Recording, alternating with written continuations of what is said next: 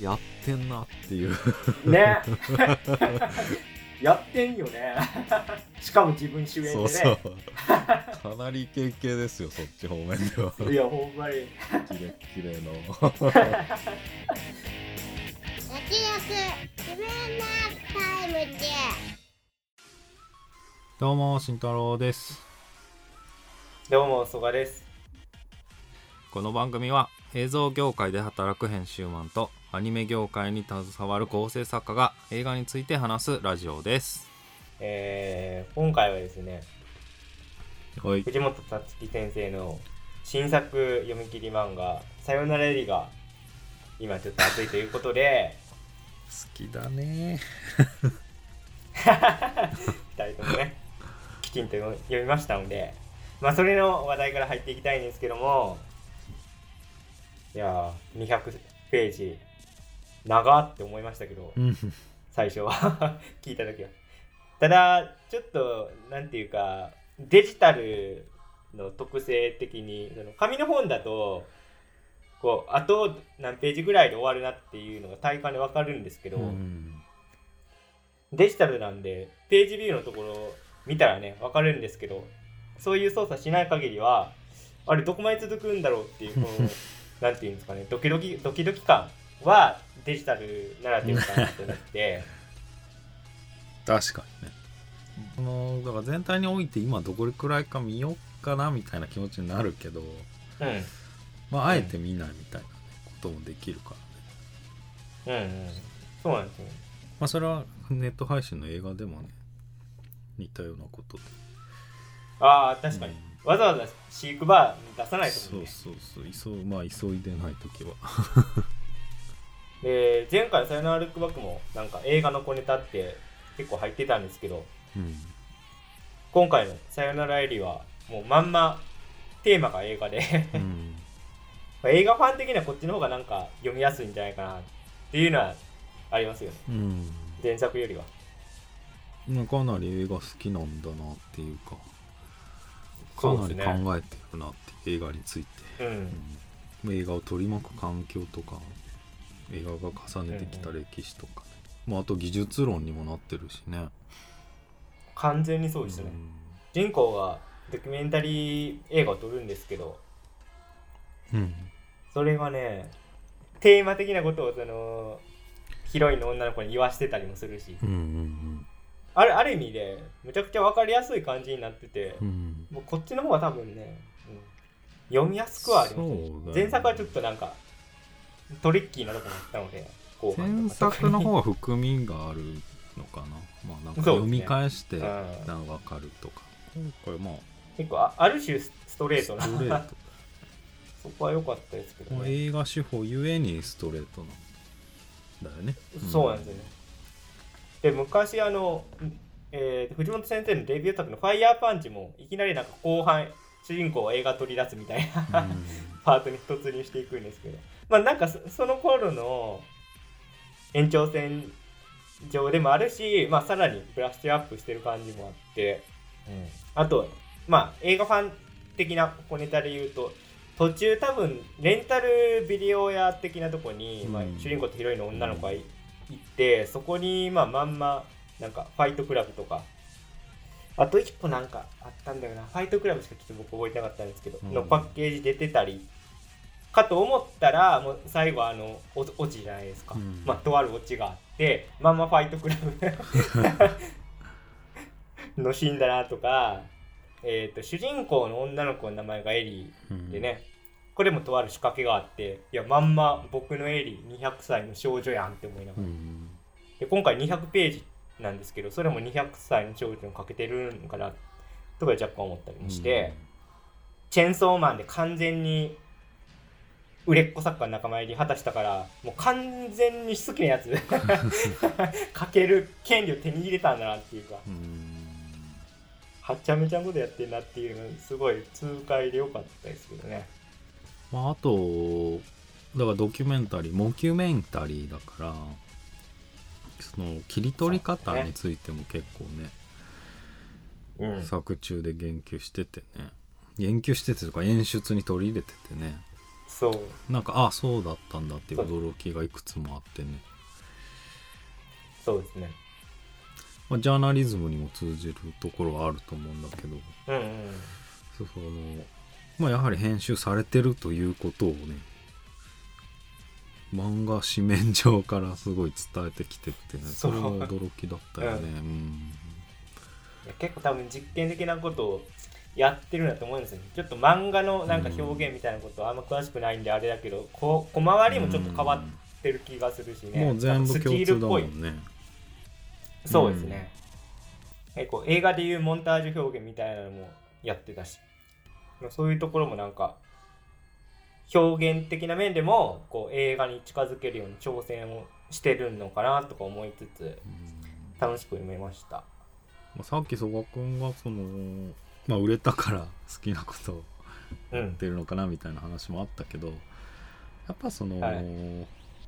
なんか連載に対する挑戦みたいなことなのかなとも思うんだよね、まあ連載というか出版体系とか、週刊連載に対するアンチテーゼなのかなとかもまあ思ったりするよね。みんな みんなっていうかその「まあ、鬼滅の刃」もね、まあ、なんとか終わらせたんだ半ば逃げるような形で終わらせたとも言えるので、まあ、ちょっと無理やり続ける形にね、なんかこう各所で抵抗してるのかなっていうのもなんか感じますね。うん。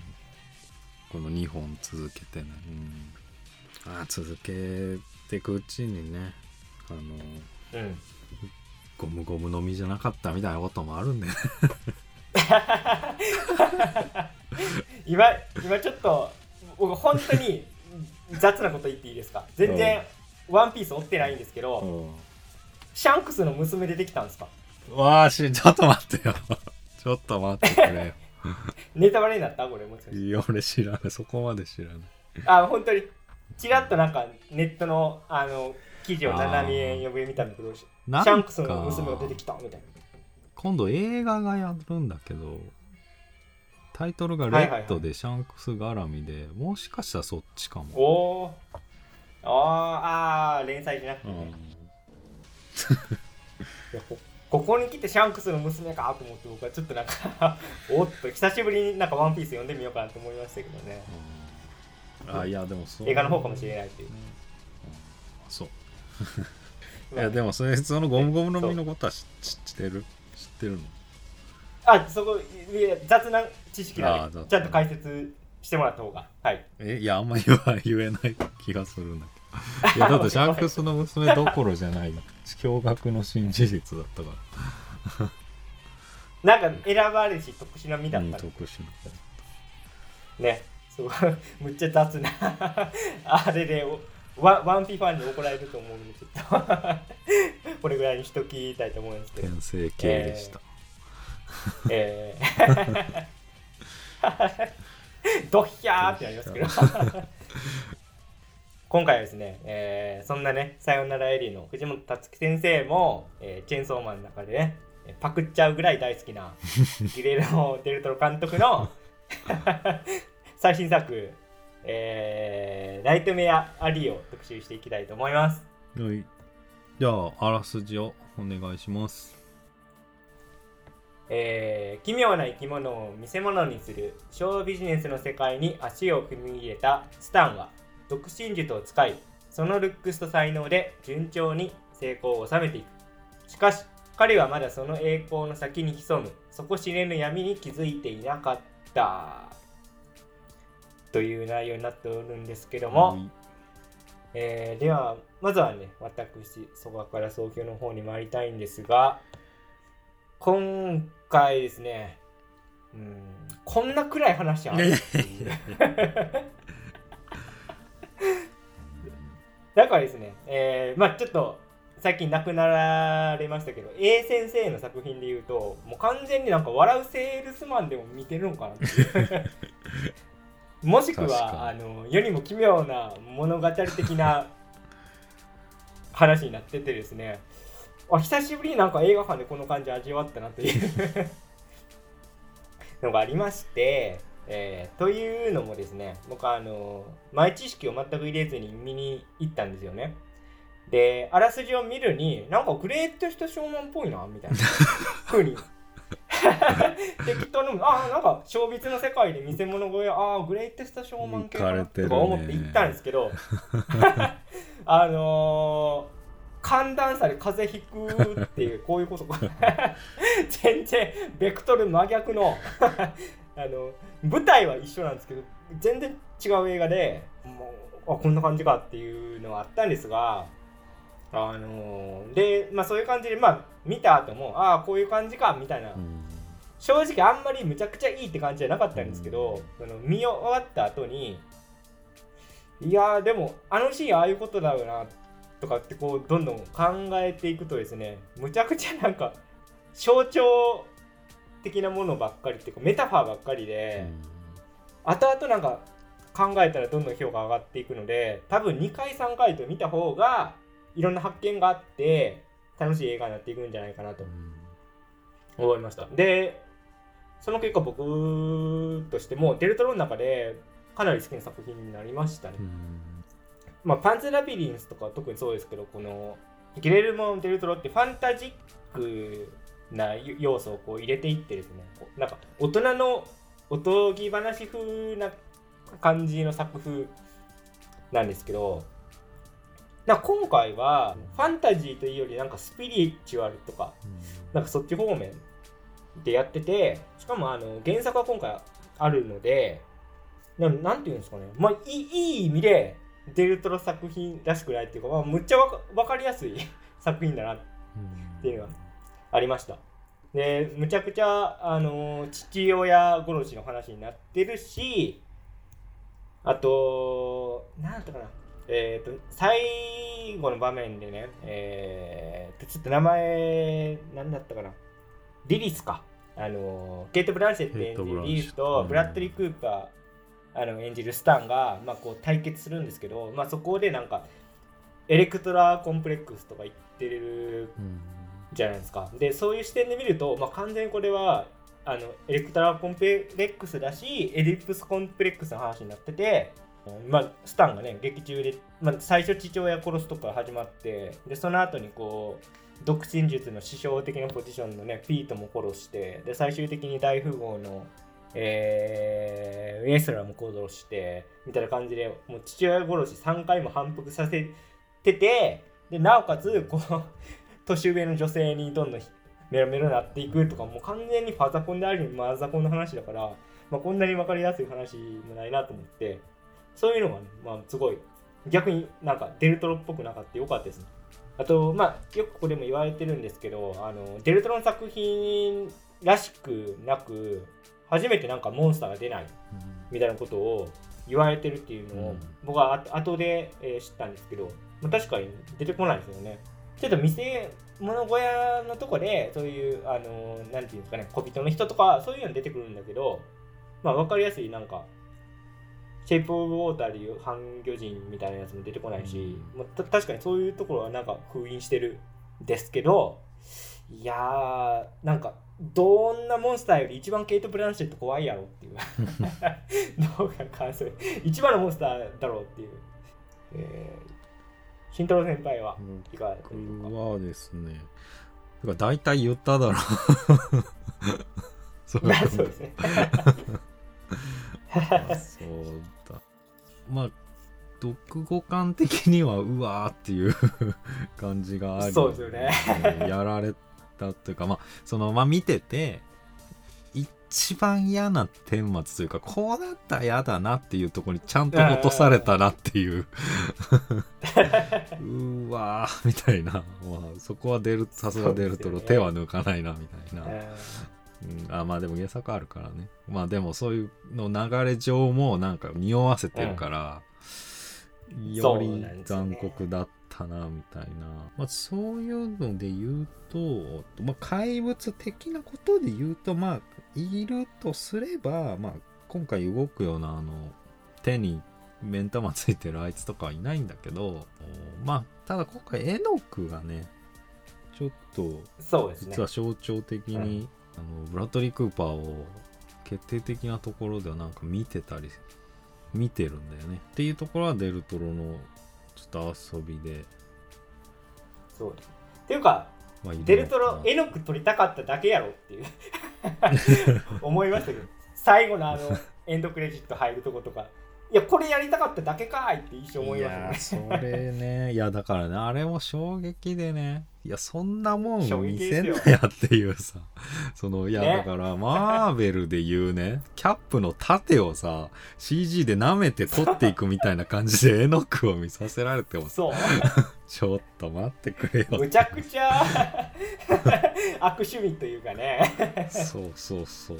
だからデルトロにとってはソーのハンマーみたいなことなんだよね絵の具は。ねいやそうそうそう。めですぎて。て大好きなもんなんでしょうね。そう大好きでね怖いわ。そんなん寄って取るなっていうね。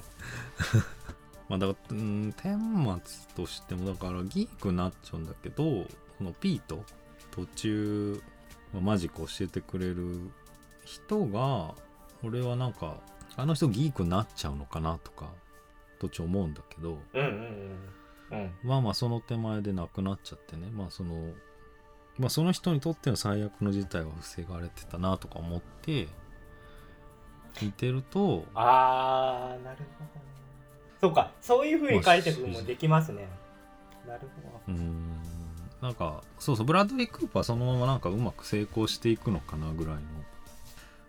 だからねもっともっと地獄みたいな感じだけどブラッドリー・クーパーが座座長になってあの人ギークみたいな。なんかまた別ベクトルの地獄もちょっと想像したんだ。どいやあのうん。ピートの話でうん。出たんであれですけどあそあそこがあの結構見た直後と今とで結構解釈分かれたっていうかあの死んでしまうところ。まあ言うちゃえばそのスタンがちょっとお酒くれって言われてピートに。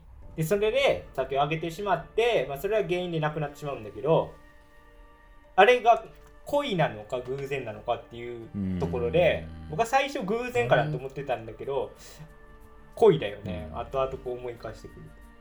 うーん。まあでもなんか大げさなアクションを全然取らせないからなんかわからない風なことにはしてるのかなっていう、まあ、あとエレクトラコンプレックスについて、まあ、さっき言ってたけど、ケイト・ブランシェットと,、えっとブラッドリー・クーパーのやり取りの、まあ、初期でエレクトラコンプレックスねってもうはっきり言うんだよね、ケイト・ブランシェットが。いう。ででもブラッドリー・クーパーこれね予告にもあるからあなるほどねって後から分かったんだけどあのブラッドリー・クーパーは知らないがあなたのことは認めるって言っててね。ケイト・ブランシェットはちゃんと勉強してあの心理臨床書みたいなことやってて、まあ、それと対になるようにな存在がブラッドリー・クーパーでまあノラのメンタリスト人の心をまあ的なねそうメンタリスト的な勉強を野良でやった人の、まあ、違いがそことかで、まあ、表現されてるうん。てて、まあ、その対決だと考えれば、うんまあ、その構図もすごい面白かったなと思って。まあケイト・ブランシェットでもまあ怖いっつうかもうほんと嫌な女だったなっていういや怖かったですよ。僕ほんまに あのレレプテリアンに見えてきましたね。あのトカゲ人間っていうあのハローバイバイ関さんとかよく陰謀論で言うやつですよね、うん。この世はトカゲ人間に支配されてるんですっていう。むっちゃむっちゃトカゲ人間っぽいなと思います。怖すぎて。もうわかるよね。知ってるよね。もう始まってるんだよね。アップルの陰謀なんだよね。伝わるのかなこれは。ねそんなとこですかね。総評としては。まあ悪いことしたらあんなことになっちゃうのかなって思いましたね。いや。うん。まあでもそこね。そこでも大事なんだよね。因果応報なのかそうじゃないのかって,、っていうのもまあ実はいろんな見方できるっていうね。まあまあそれはちょっ僕あの今回、まあ、キャラクターで言うとケイト・ブランシェットはもちろんむちゃくちゃすごいんですけどあのさっきから話題になってるピート役の人がすげえ良くて、うん。あのデビッド・ストラザーンっていうあの、うん。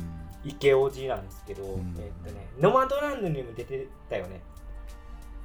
なんかね、あの人の存在感もむちゃくちゃあったし、あと、リチャード、えーリチャード・ジェイキンスじゃなかった。えウィリアム・デフォーあ、ウィリアム・レフォや。ーだからギークのことを教えてくれる人ねあ、そうそう。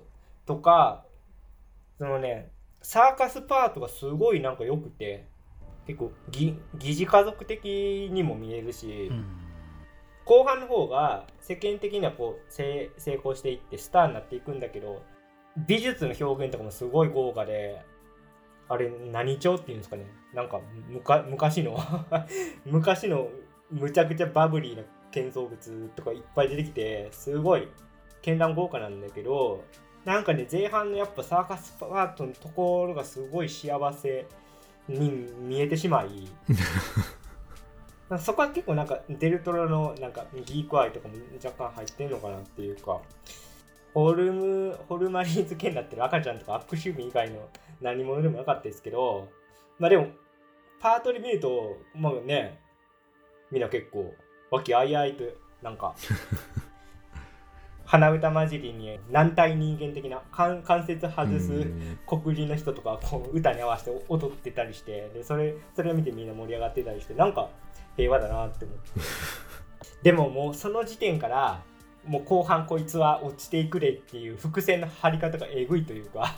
うん。まあ後半はひりつくからね。でも最初出たばっかりはブラッドリー・クーパーもうほんと無口だよね。異常なくらい。そうですね、全然喋んないんだよね、まあ、結構目線でねあのモリーのことをちょっと可愛い子ちゃんいるじゃんみたいなやつはやってるけどセリフ喋んないもんね、うんうんそれがピートと出会って、まあ、変わってくって様がね。結構ねもうピートがまあいろんなテクニックを教えてくれるんですけどでももう霊感商法だけはするなよってね。うんそうだピートはさやっぱり恐れてたのかね。恐れてたってことででしょうねあのやりすぎっていうか、やりすぎっていうかのめり込むと恐ろいしいってことだよね。あんまり詳しくは語られないけどあのまあピートの妻である、まあ、ジーナさんと、そのなんか2人で結構そのラスベガスでショーをしてたぐらい、けもうかなんか羽振り良かったとか成功してたっていうのうん。は結構劇中のセリフとして出てきてまあそれがまさしくあのースタンとねあのモリーの姿とオーバーラップ完全にさせてますよね。後の行く末暗示してるしねギークのあのー下りですけど、えー逃げちゃうんですよねギークはサーカスから。でそれをうんちょっとなんか創作手伝うっていう場面で、テントの中に入っていくんですけどそこでなんか、えー、とスタンが鏡を見る場面があってその鏡に「ギークはお前だ」って書いてある で最初むっちゃ違和感あったから ちょっと印象残ってたんだけどそれも見終わったら鏡で書いてあって「ギークはお前だ」ってもう全然おおもううわもうメタファーすげえと思って。分かりやすすぎるみたいな。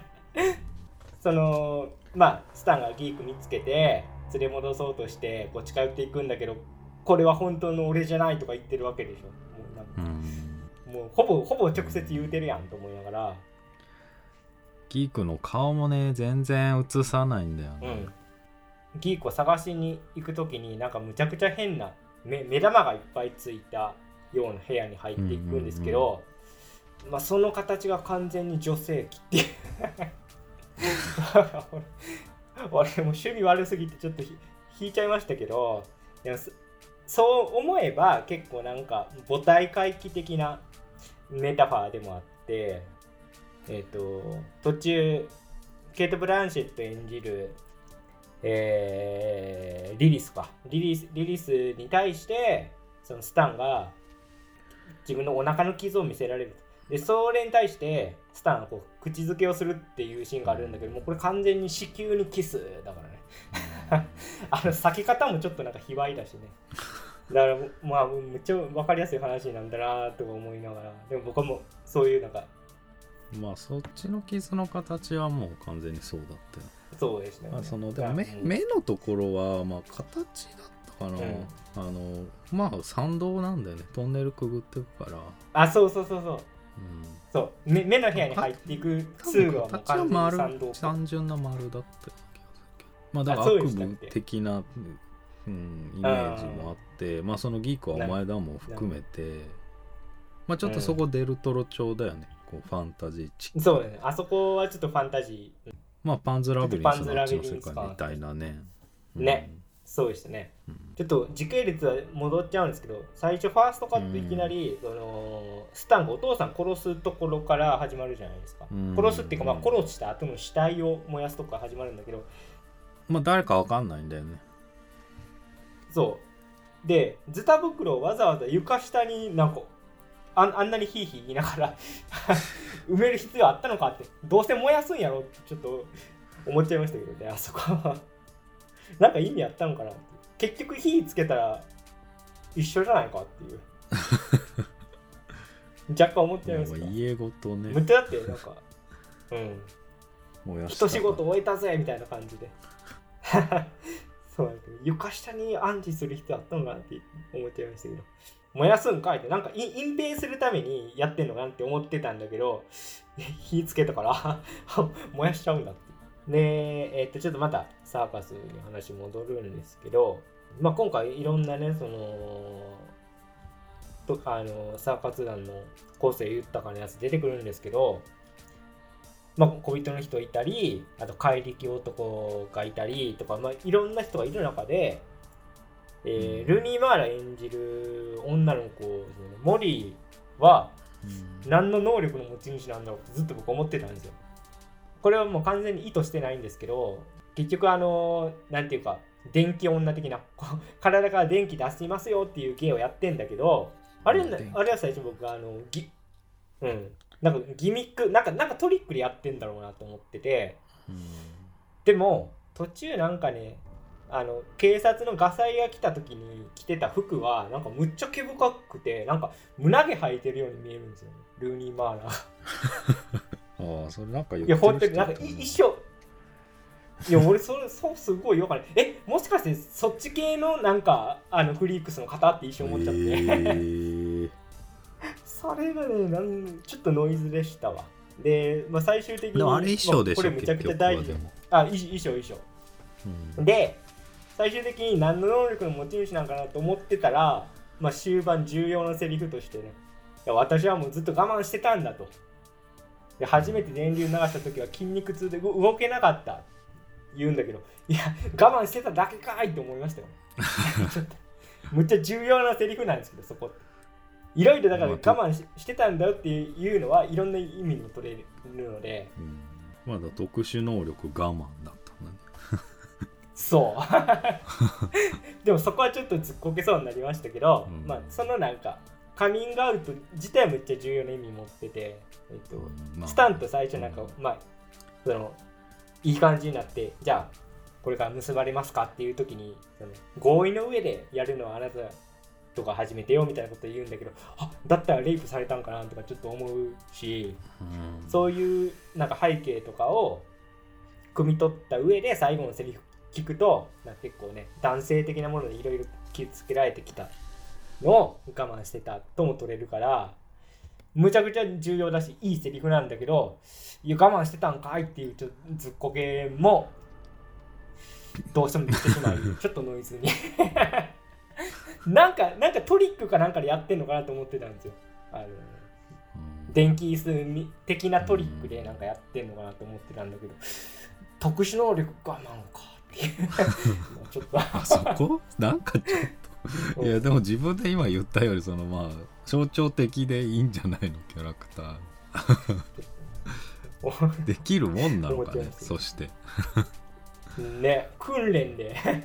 どうにかなんのかっていう まあでもモーリーに関してはさ、まあ、まあブラッドリー・クーパーもさまあでも結構道具として使うためにまあ連れ出したところは結構でかいわけで。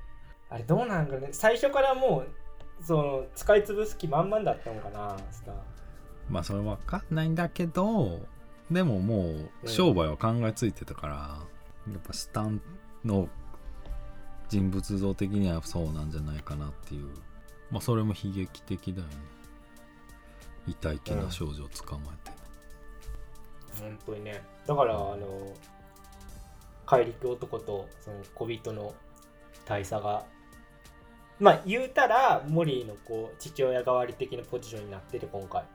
ね余計にねこの聞いてきますよね。まあ途中だから結婚した2人が結構成功してまあそこにそのサーカス団の仲間たちがこう遊びにやってくるっていう場面があるんだけど。あそこ差し込まれてね不思議な感じだったよね。結構その展開としてはもうなんかモリーの方がだんだんこうきつくなってきちゃってスタントの関係性にね。でなんか昔のみんなと会いたいみたいな感じで。でまあ興行が近くにあったからじゃあちょっと夜かみたいな感じで昔の仲間来てくれるんだけどそこでねあのジーナがタロット占いしてもう完全に ハングマン出ちゃうっていう。うん。多分めちゃくちゃ不吉なことがこれから待ってますぜっていうのがねそこでも分かりやすくし示されて。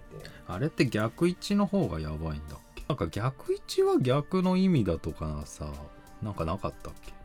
どっちでどっちで出たんでしたっけ？逆位置最で出た。初逆位置で最初出たんだったら吊るされてない方ってこと？まあのとも取れるけど。それをスタンがいやいやこれ聖地にしたらいいんやろうって言ってやってつるまあ意味合いが変わっちゃうっていうところですよね。うん、あまあでも逆位置だとしても努力が報われず徒労に終わってしまうという可能性を意味いだやって。ーあーまあじゃあもうどっちみちダメなやつだ。逆の意味になるとかではないんだね。あないね。ちょっと素人考えで触るとギークになっちゃうんでこれくらいに合わせて しときます。あとこれ今回あのウィキペディア見て初めて知ったんですけどあの今ではオタクのことをギークっていうけどもともとはこの見せ物小屋のギークから来てるらしいっていうのを初めて知りました。勉強になりましたけちどょっと冗談で済まされないでギーク あれですか。そのギークに仕立てる手法っていうのもちょっとえぐいじゃないですか。戦争から帰ってきて PTSD になってるやつしかもアル中のやつ引っ掛けてきてアヘン仕込ましてこう薬中にしてっていう。そんな手法でやってんだっていう。あとまあ結構これはピートが教えてくれるんだけど、まあ、今でいうコールドリーディング的なところですよね。その相手の身なりとかでこう判断して、でどんどんどんどん相手のリアクションを読んで、こう言いくるめていくっていうのがあるんですけどあそこもねなんかそのネタばらしというかテクニック解説になってて普通に良かったです。こうなんかう内幕ものとして結構面白かったっていうかそのジーナがなんか占いみたいなことするじゃないですか。逆に神に悩み書かして、うん。でそれをも燃やしちゃうんだけどどんどん言い当てていってみたいな芸するんだけど あれは全部ねうん裏で仕組みがあって、全く同じものをすり替えててう裏でスタンとかそういう仲間がね呼んで、床がガラス張りになってるからそこからサインを送ってね合図してみたいなところが結構あこんな風にやってんだっていうの。でもあのジーナがやってるタロットはなんかガチっぽいしね。なんかそこのバランスがちょっとなんか独特で、なんかジーナ新聞になってたよね最後。ね新聞記事にあ最後にやってたね、ちょっとよい読めなかったけどなんかせ成功してたのかな。まあ多分タロット系でね。まあその悩み相談もさ、まあ、その裏側系もそうだけどさ、でもさもうすでに後半のさ、なんかこううん占ってもらった人が信じたらどうなるかみたいなのをさもうジャブで打ってきててさ、まあのめり込むとどうなるかっていうのをちょっと見せちゃ見せてるよねあだからその女の人のさ悩みをかろうじて当てるわけじゃん。ジーナは。でももうその当ててもらった人はもう信じ込んじゃっててそのショー終わっても最後までずっと話聞いてくれっつって、そうね。だからそうお互いどうなるかっていうのをもう示唆しててね。ああ確かにね、ジーナはそこ。ジーナもそこでやめる。ピートと同じでそこでやめんだけどね。ねやめてね。うん。でもブラッドリー・クーパー行っちゃう。スタンは行っちゃうっていうさあ来ちゃうね。だからジーナは止まれてたけどピーターはでもそこは自覚的ではあったよ、うん。そうそう。もうもう怖いからまあそのストレスで、まあ、アルチューになっちゃってんだけど。そう。そのなんかだからこれを続けていくとそうそう本当はトリックがあってやってることなのに自分のパワーのように思えてきてしまうからやるなってわざわざだからピート言ってくれるからピートガチでいいやつなんですよ。うん。だから僕死んだ時ちょっと悲しかったです。ガチでいいいいおっさんだったのになとか思いながら。だからのめり込むとやばいんだよっていうのは随所でね警告は警鐘は鳴らされてて、ね。うんそうなんですよ。そうなんですよ。でもさピートもさそのブラッドスターのさ生い立ちを当てるとこさ、親父殺しただのさ、うん。なんか当てすぎじゃないかなって思っちゃったんだけど、メンタリズムってそれは可能なの？そこまでは。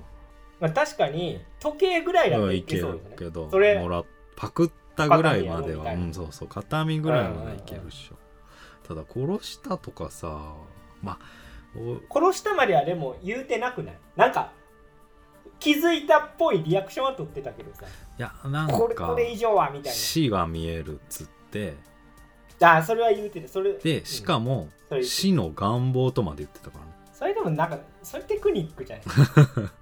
まだちょちょっと抽象的じゃん。いまやだいあまあお前ぶだいぶ当ててるなっていうのはあったけど。まあね確かにあそこまで当てられたらあの秘密の手帳欲しくなるよね、まあ殺してまでもね、でも殺してまで手に入れようと思ってる風にもあんま見えなかったんだよなでも。いやだから僕最初なんかあー。その手違いで死んじゃったっていう、まあねそこにそっ繋がるちかなと思ったん、うん。けど最後のそのブラッドリー・クーパーの最後の オチを見るとあこれ多分意図的にややっとるなこいつって。そっちのバランスなのかなと思います。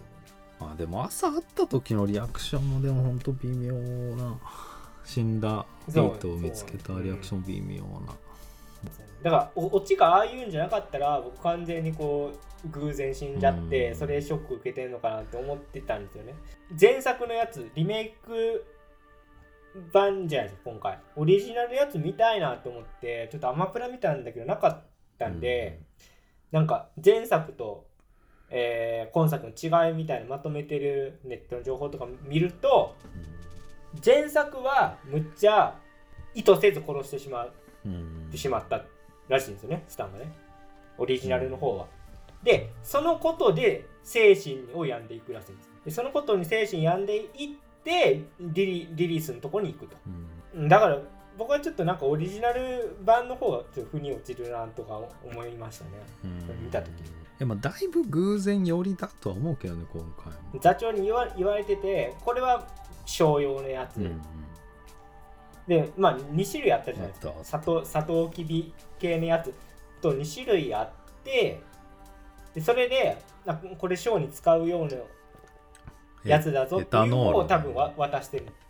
あそうそう。エタノールの方を渡してるんですよ、だから多分意図的にやったんじゃないのかなって思い直したんですけど、まあ単純にミミスって違う瓶渡したっていう説もまあまだ素敵でないバランスではあるかな確かにまあけ結構ね楽しく 3, 3人でやってたからね、まあまあでもスタンのねあの根本にあるのはやっぱり上昇志向と悪なき欲望っていうのは、まあ、根底にはあるんでね。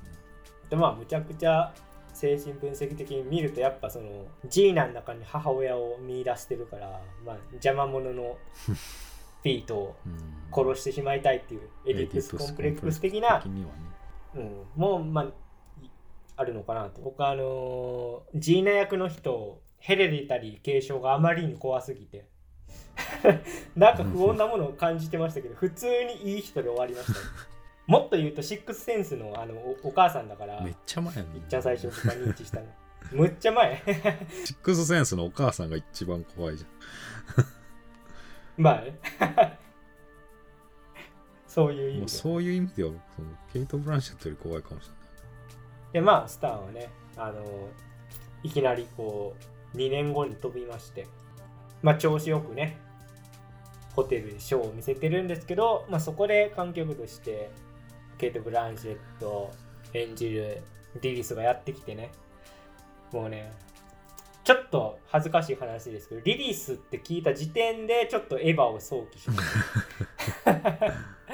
いやでエヴァのリリースは何から来てるかっていうとあのユダヤ教の悪魔の名前から来てるし、あといちご100%でおなじみ川下水木水木先生の 昔のいちご100でおなじみ 同川下水木先生の昔の作品で、まあ、図らずもこれもジャンプトークになっちゃいますけど僕のエリから。あのリリムキスっていうちょっとエッチなやつがあるんですよ。それはリリムっていう悪魔のサクパス的な女の子にちょっとこうエッチなことになっていくって作品ですけど、まあ、そっから撮ってるぐらいあの悪魔の名前シリーズなんででケイト・ブランシェットがあのもうヘビ女みたいな観光で見てくるからもう完全に僕は悪魔としか見てなくてですね。でまあ途中でねあのケイト・ブランシェットがかましてきますよね、えーその助手のやつがサイン出してるんやろと、うん。私のバッグの中にあるものを当ててみーっつってね、まあでもあそこは結構スタンさすが腕あるなと思いましたけどね。俺てっきりあそこでもなんかボロが出るのかなと思ったんだけど。いやだからそれがダメだったんだよな。そう。そう。もう一気に増長していく下手に。そっから。だから下手に怒らせたんだよそこは。リリースを。そこはね。悪魔をね。やっちった。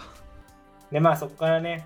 あこれはちょっと金になるでと思ってねケイト・ブランシェットのとこにこうビジネスの話を持っていくんだけどあそこのあの先生のなんか診察室もなんかか変わった。の なんなんなんつうんですかね。まあだ机にだからスイッチは設置して、まあそれを多分線回線引いてって、まあ、物々しくね、まあ、演出はされてる。もう完全にこれもう悪魔に悪魔と契約するファーストのシーンやんと思って。メフィストうん。フェレス感やばかったですねケイト・ブランシェットスタンとしてはもう自分が転がしてると思ってるけどいやもう完全に絡め取られとるって思いつつ。ああもうえもうその時点で思ってた？いやそそこはまだ全然うんいやもう全然出してないもんね、リリースはね。そういうそこは出してない。そそこはまだ出してない。僕は完全にもうあこれもあかんと思ったのはなんかそのえーカウチカウチソファーにこう横たえられて、うん。もうカウンセリング始まった瞬間にあやばって。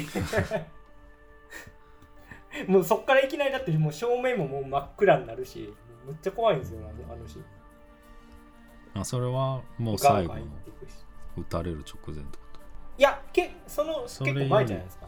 でとそれより前そのの前に部屋行ったとこか、行ったとこにこうまあスタンとしてはもうかましてるつもりだけどこうかまし返されて「いや酒飲まん」っていう時になんか絶対にってよく言いますよね。あ今も絶対にって言うた。怖え。怖えって思いながら。まあだから同じジャンルでマウント取られても腹渡煮えくり返ってたんだよねリリースはねいやーすんでそうなのかな。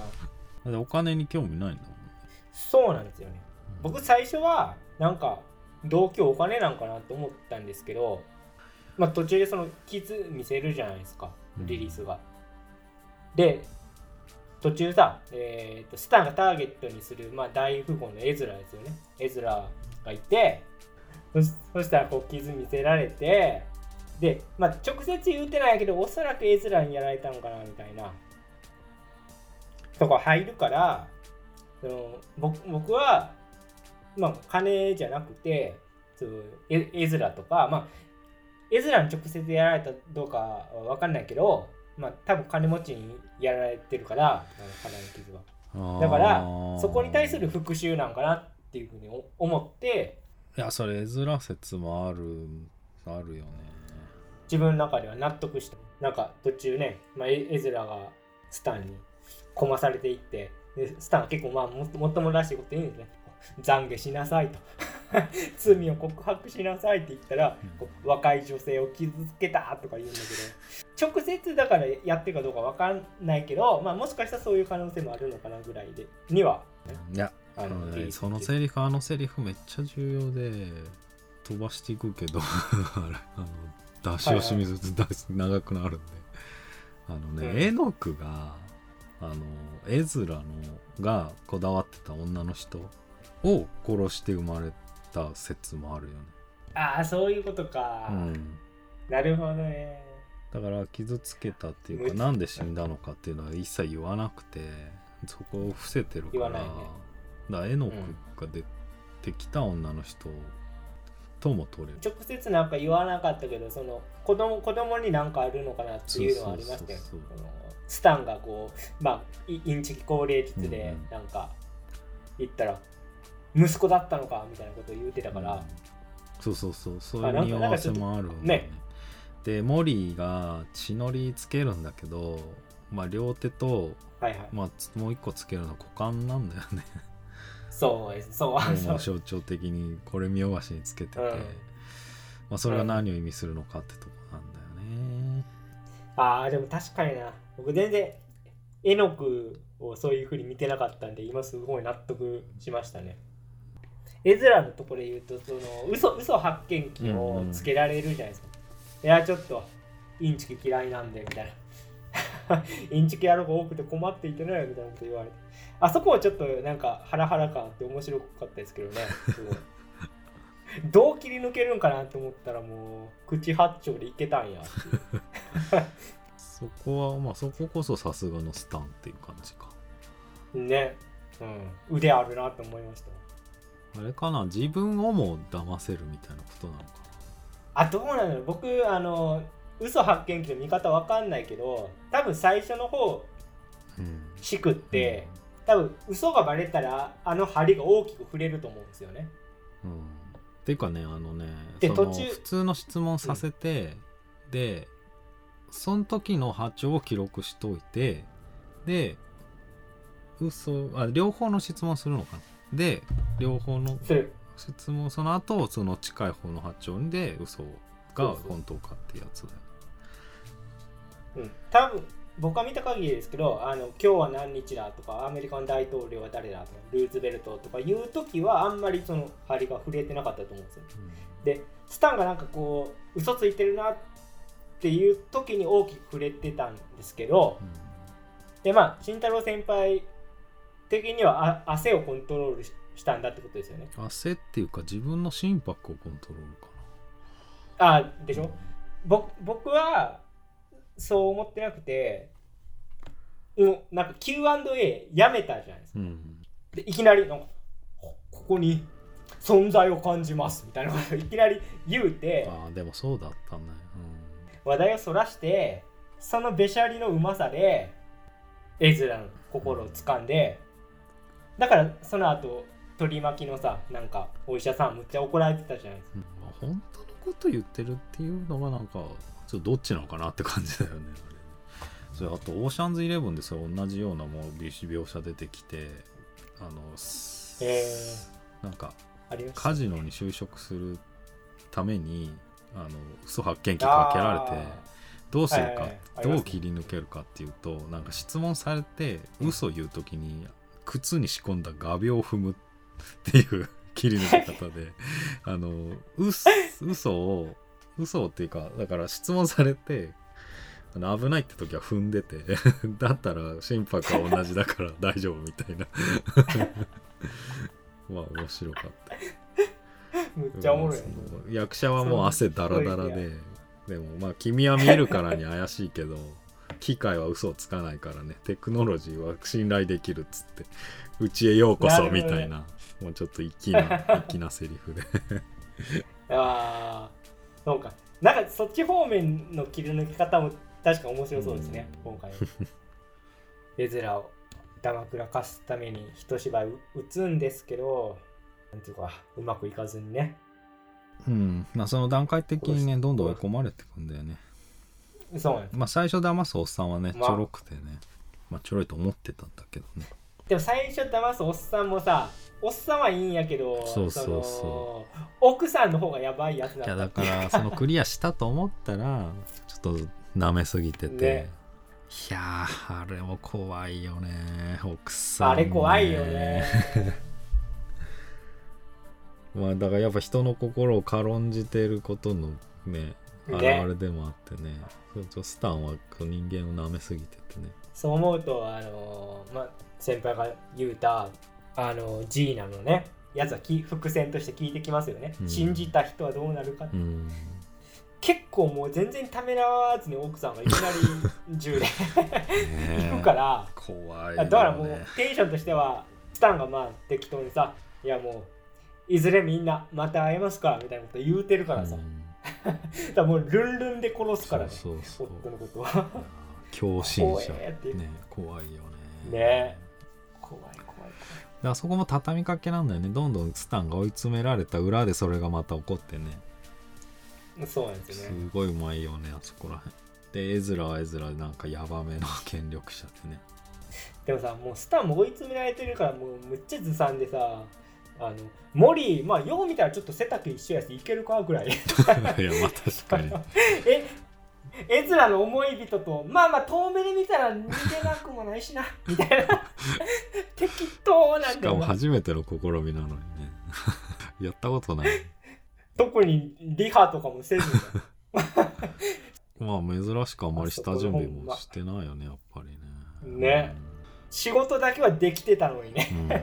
スタンねそのしくじりはなかったのあそこはもう一瞬でね坂道を転げ落ちていくんですけどまあそれでエズラとそのまあボディーガードの人も殺すじゃないですか、あそこのやっぱ人体破壊描写はデルトロ見てるなって思いました。ね、うん。そんな映さんでもって思いながら見てましたねまあ容赦しないよね。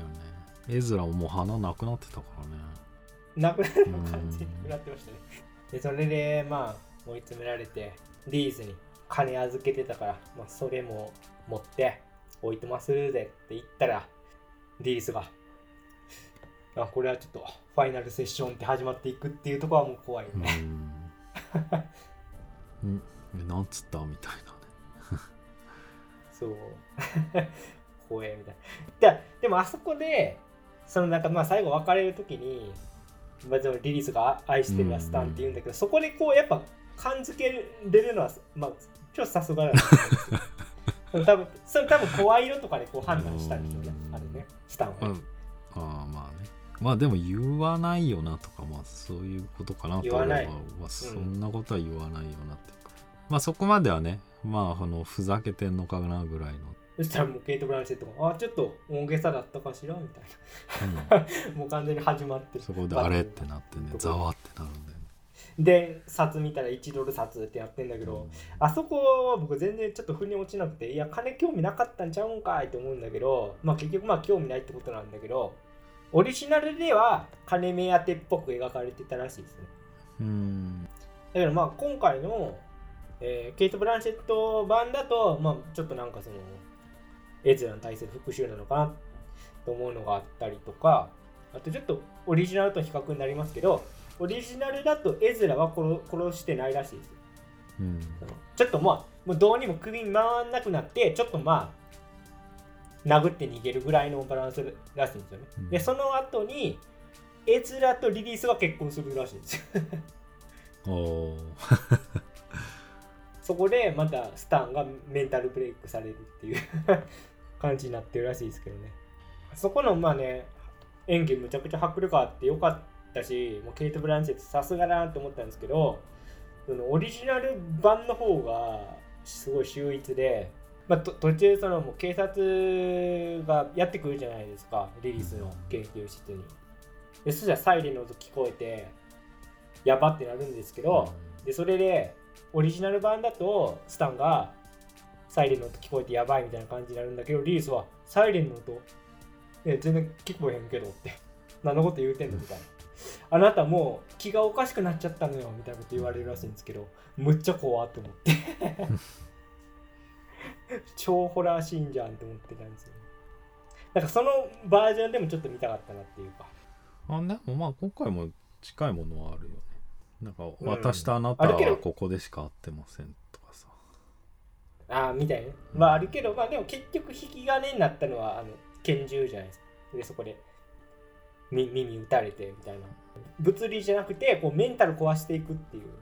ところのバランスはなんかオリジナルの方がちょっとなんか不気味なのかなっていうまあでも俺もね見たかったんだけどなんかねめっち比ゃ見たいですよね。較していやただ比較してね喋ってる人のテンションはあんま高くないから、こ れ今回はあそう競です争批評でうん。ちょっとデルトロうん色を前の方がいいってなったらなんかそれはそれでつまんねえなと思っちゃって デルトロの今回の面白いかなと思った、うん。まあブラックホールでやってるから それは。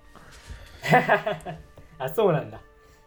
あとまあその後ね、えー警察から逃げて、えー貨物列車の中飛び乗るんだけどもうそこに入ってるのが鶏でねちょっとあってなりましたよね。マジで意地が悪いよな。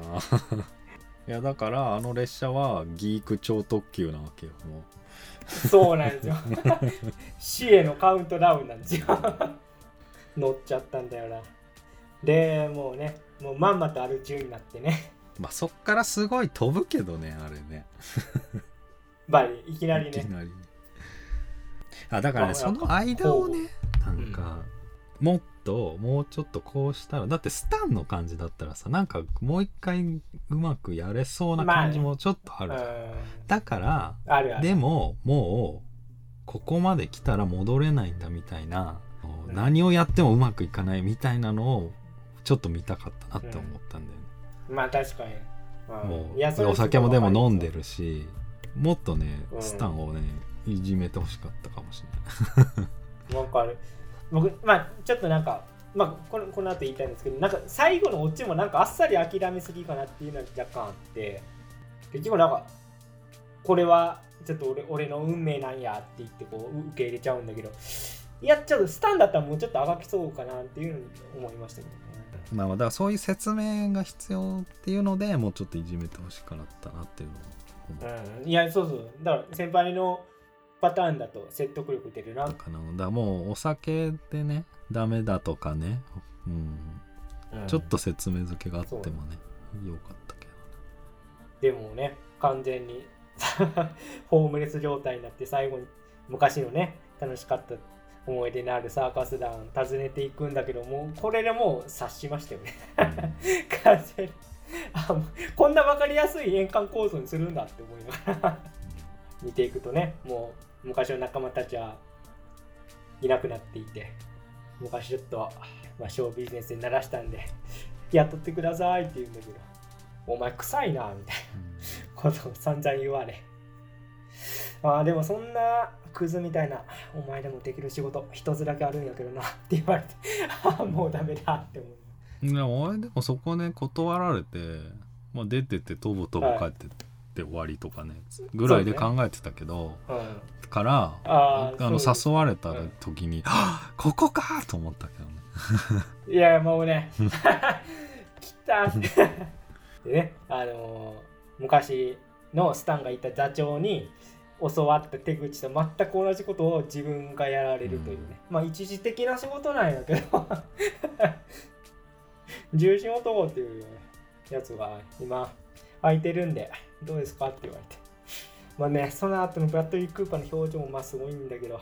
まあだから何が怖いかって分かってるのに抗えないところだよね、いやそれがね僕はちょっとなんかあっさり受け入れすぎかなと思ったんだけど先輩が言う通りさその落ちぶれていくまでに。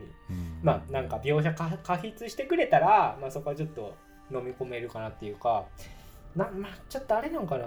キリスト教的な価値観が分かんないからかもしれないけどいやこれが俺の運命だったんだって言って受け入れるからうんなんかもうちょっとあがいてほしかったなっていうか日本人的な感想かもしれない。うん。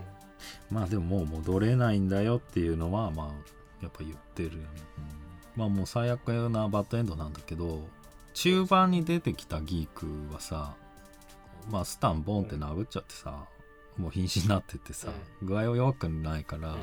まあ病院に放置して逃げるじゃん。うんうん。だでもちょっとスタンはその時さちょっとこれお外だからちょっと屋根の下とかにさちょっと置いてった方がいいんじゃねえみたいなさ若干優しさ見せててさだからうん。もしかしたらスタンの行く末もまああんな感じで まあギークある程度やった後救いはあるのかもしれない。そうそうちょっと優しい優しいっていうかうーん。もしかしたらそういうことになるのかなっていう。だスタンの見せた優しさがちょっとまあかすかな光としてまあね、うん。救いあるのかなってとかっていう考えを思いついたね、なんかオリオリジナル版だとモリーがちょっと助けに来てくれるらしいんだけどあのオチで言うと僕デレプロ版が圧倒的に好きなんですよね。バッドエンドが良くて、うん、まあでも見てないからなあともう原作小説もちょっと僕気になってるんでちょっと読みたいですね。や柳下さんがしかも訳してるらしい。書いた人もね。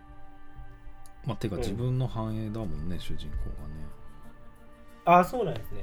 えー、うん。もう最後は春中で。あそうなんだ。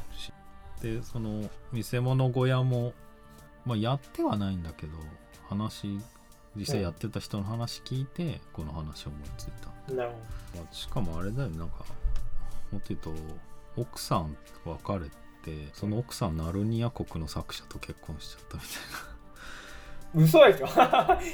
ままさかの NTR 要素もあるという。ななんか手紙でやり取りしてて奥さんがそのナルニア。やばいじゃん。えでも作家として相当う腕あるんだなって思いました、今の話聞いて。その種明かしの描写とか普通に面白かったですよ。まあこういう風にしてうん騙していくんだなっていう。あーそうだよね。多分原作の面白さとしてそういうとこあるよね。それこそ、ね、絶対あるし、うん。あとまあ普通にこうピカレスクロマンとして面白いですね。スタンという男のうん成り上がり物語もあるし、そのまあ圧巻小説だからピカレスクは、まあ、最終的にはすっぺ返し食らってちょっと終わっていくというまあ道徳的な要素もあるんで、エンタメとして見たら楽しいしね、うん。いやますます原作ずっと読みたくなりましたね。ちょっとその そのことの顛末ちょっうん。とちゃんと整理しようか。ウィリアム・リンゼー・グレーシャンです、な、うん。すごい。死死の顛末えぐいんだけど。失明して舌がんと診断されて、まあ、失明し始めなんです完全に完全に失明はしてないけど、でマンハッタンのホテルにチェックインして睡眠薬の過剰摂取で自殺。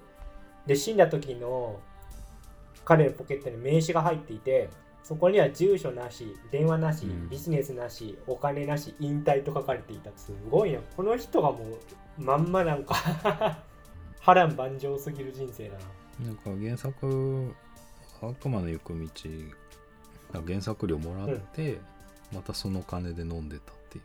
じゃあご53歳で亡くなってるの早いね。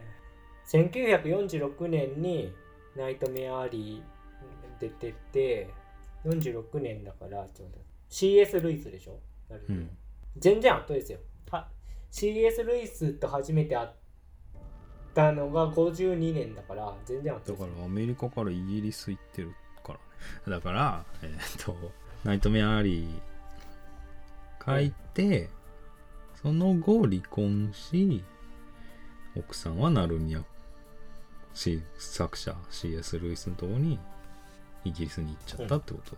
で、まあ、結局じゃあ奥さんはうん、ルイスと再婚するってこと。ですね、そういうことだ今だからやっぱ書いた後にどんどんスターのね。道を歩んじゃってるにトレースするように持ち崩していってますね、作者が。うマルチになっちゃって、ちょっと怖いな。うん予言の書だな。まあちょっとあれなんですけど前僕が見た前作比較の情報だと結構オリジナル版はなんかお父さんとの描写もあってですね、うん。だからなんかデルトロ版結構そこをあっさり流してるんですけど。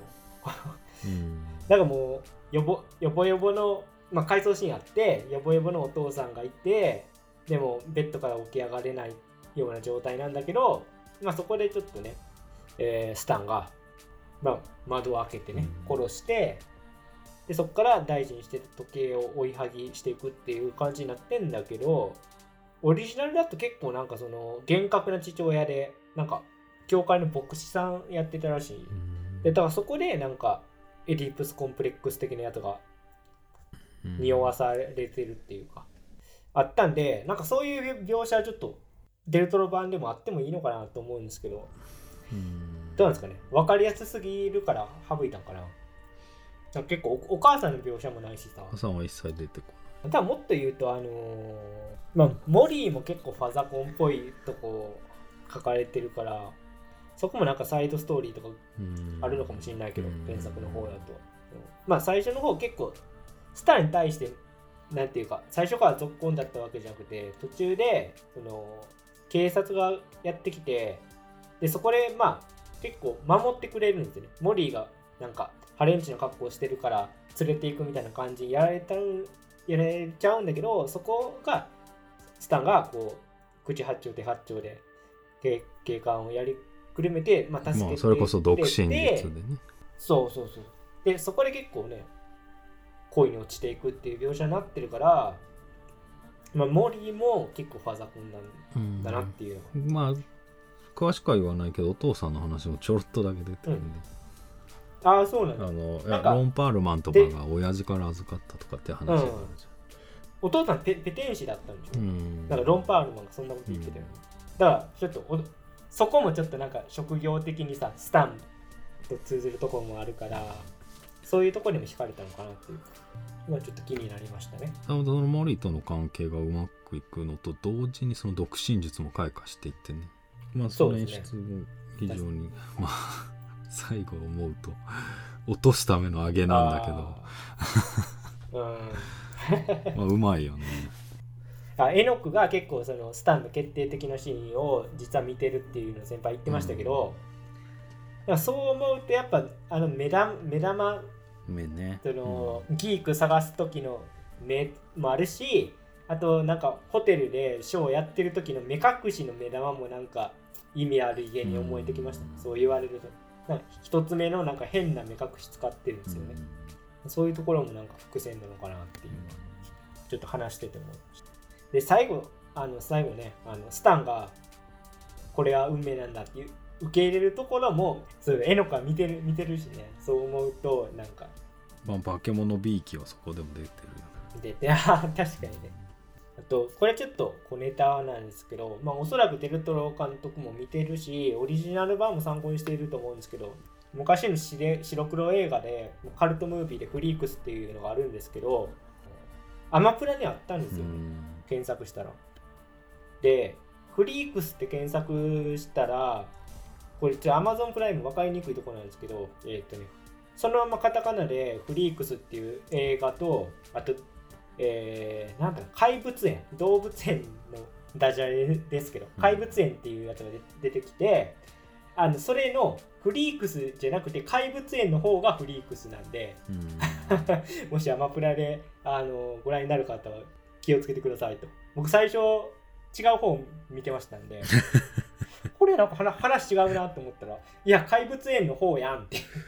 でね、そのフリークス、今回アマプラで見直して気づいたんですけど、全く円環構造一緒になってるんですよね。うんデルトロ版と。あのね、だから、オリジナル版は結局、モリが助けてくれるから円環構造になってないんだけど、デルトロ版の方がよりこうフリークス味あるっていうか、最初に、これ、多分今思うと、デルトロ版と全くカット一緒だと思うんだけど、このサーカスの社長がさ、こう、外で演説して、いやここれからもうギーク見せますぜって言ってみんなテントの中引き込んでいくじゃないですか。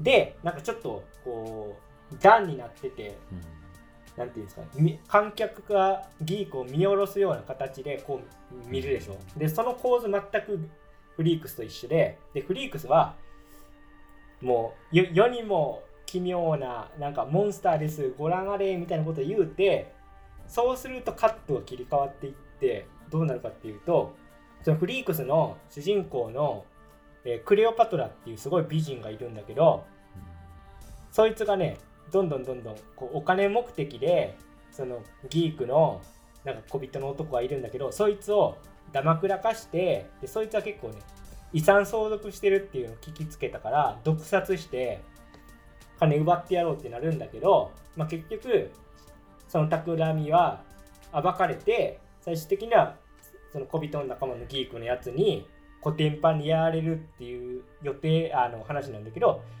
そのクレオパトラがコテンパンにやられた見せ物のアヒル人間っていうのがその冒頭であの客を呼び込んでた怪物だっていうのを映して最後終わるんですよ。円環構想になってフリークスが。だから完全にデルトロ版と同じパターンになっててそこは多分ね監督意識したんじゃないかなと思いましたね。だしあのだからこれからギーク見せますせって言って観客のリアクションだけ見せるんですよ。なんか夫人が気絶するとかうん。フリークスは。でギークは見せないんですよ。うん。けどラストでそのギークの正体って実はクレオパトラだったんですよ人あの悪いことしたらいけませんねみたいな話になってるんですフリークスはね。の円環構造になってて、まあ、なんかそそれに近い構造になってるからデルトロ版の方がより、まあフリークス面白そうだねそれ。うん、い1時間ぐらいで見れました白黒。だフリークスもだからビッグリンギがいっぱい出てくるんだよね。そうそうそう。結構ガチの人出てるんでしガチいやガチの人です。ょあしかも一時期上映禁止だよねそれ。とあとこれもちょっと小ネタですけどケイト・ブランシェットとルーニー・マーラで言うと僕キャロルがすごい好きだから。むちゃくちゃあんあんなにあんなに愛し合っていたやんって思いながら見てましたけど。キャロル視点。まあ、シェイプオーシェイプオブウォーターともね全然違う毛色でね。セイプ・オブ・ウォーターで言うとそのヒロインのうん。女の人がまあ清掃をやってましたけどああそこにいる嫌なお男うん。いたじゃないですか。上司、ね、いじめてくる。そうそう。反反響人いじめてくる嫌な男いたんですけどなんかそいつが主人公になったみたいなか話ですよね。今回。うん、まあまあまああ。まあだからその言えば。昨今よく言われてるそのアカデミー賞界隈で有害な男性性っていうのはまあ、スタンはねちょっとブラッドリー・クーパーいいいい演技してたからなんかノミネートぐらいされてもよかったんじゃないかな。いやーやっぱあれ狙ってたらしいけど今回なんかね。ああそうなんですか。え うん。いやだ完全にでもこうそっち系のね頑張りは、ー、本当にけい 取りにや行ってるな本当に本当にケイトブケイト・ブランシェットと堂々と演技合戦してたからうん。なんかね賞取ってほしいなと思いますけどねいい仕事したと思うんだけどな。まあデルトロいつになったらドーム取ってくれるんだろうな。そ取らないのかな。なんか今度ピノキオ撮るとかドラマだったかな。えー、ネットフリックス。えー、2022年公開予定ストップモーションアニメミュージカル映画化。アニメでやんだ。オズの魔法使いみたいになるんかなと思ったけどあーちょっとっぽいかもしれない。ナイトメアリーをヘビーローテーションして待ちましょうか。いやもうこんなもうこんな暗い話一一回でええわ。いやまあに二度三度見た方が多分驚きとか発見とかあるけどこんな暗い話もまあ一年で一回でいいっすえぐいよね。えぐい。食らっちゃいます。まあそれだけねあのいい作品だからこれで食らってるわけ、まあセットもこだわってるしね、ケイト・ブランシェットは美しくて森は可愛いと。そしてエノック。もうでも美しいより美しいより怖いけどねケイト・ブランチうん。まあまあ美しさがまあ怖さをより。ねまあねまあね。とかね。はい。じゃあ今日この辺で大丈夫ですか、はい。えー以上脱力。キネマタイムズでした。ありがとうございましたありがとうございました。